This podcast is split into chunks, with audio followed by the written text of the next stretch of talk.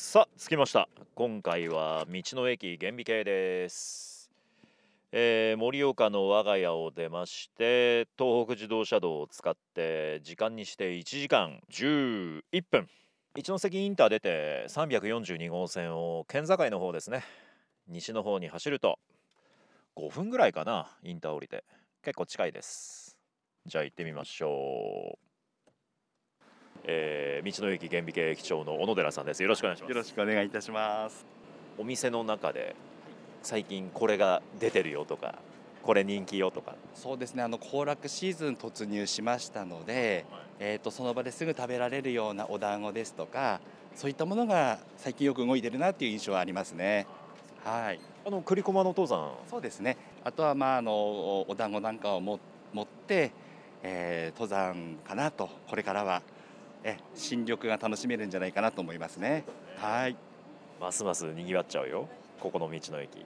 といったところから小野寺さん今日ってえー、と本日ご用意させていただいたのは今取れたばっかりのよもぎを使いました草餅とあと今が旬のいちご大福2種類を準備させていただいております。いちごはすべて地元のいちごを使っております。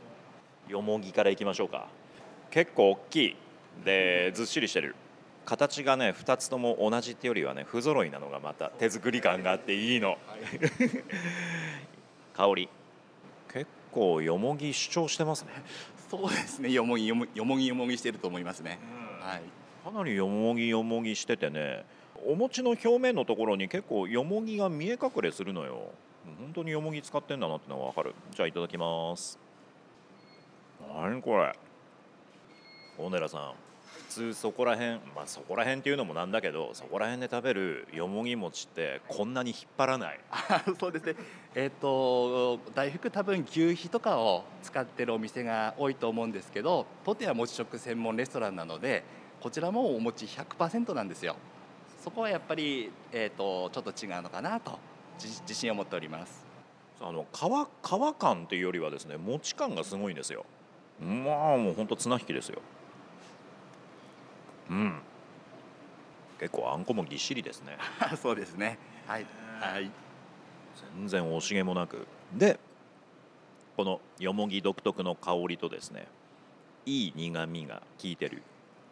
うまいこれはねいい意味で危険です。あの食べ過ぎちゃう。食 食べ過ぎちゃう。ほんとほんとほんと。続きましてよもぎ餅の後は何でしたっけ？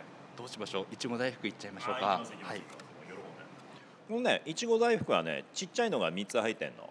あ。中にねいちご入ってるのがね手で持った瞬間に分かった。どれ？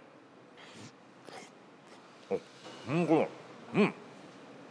本当にあれですね。小さいいちごがゴロンと入ってますね。そうですね。あの小さめのいちごをあの頼んで使ってますね。はい。しかもねこの甘酸っぱさいいよ。このいちご大福は餅の中に何でしょう練乳みたいなものが入ってるそうです。ね白あんになりますね。はい。先ほどの草餅はあの普通の一般的な粒あんなんですがこちらは白あんを使ってはい。ちょっと甘みが違うかなと粒あんとは。そうですはい。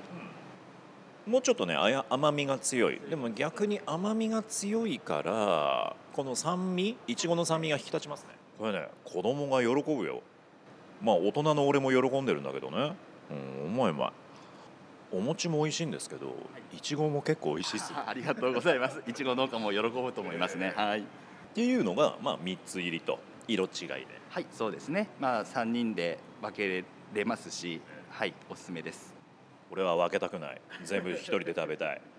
でも一人でペロリと食べたい方はこちらですか？この大きいやつえそうですねいちご大福3個入りのほかにプレミアムっていうものも販売してまして、えー、と大きさがですね山本さんのお顔くらいっていうのはちょっと言い過ぎですけどあの手手のひらの握ったような感じの大きさでいちごの方も一番大きいいちごを使っております。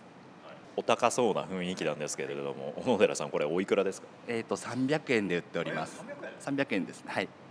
全然300円かな俺500円って言うだろうなと思ったんですけどこれかなり大きいよ。あんまりにずっしりしてておやつとかデザートの領域を超えてる。いただきます。おん？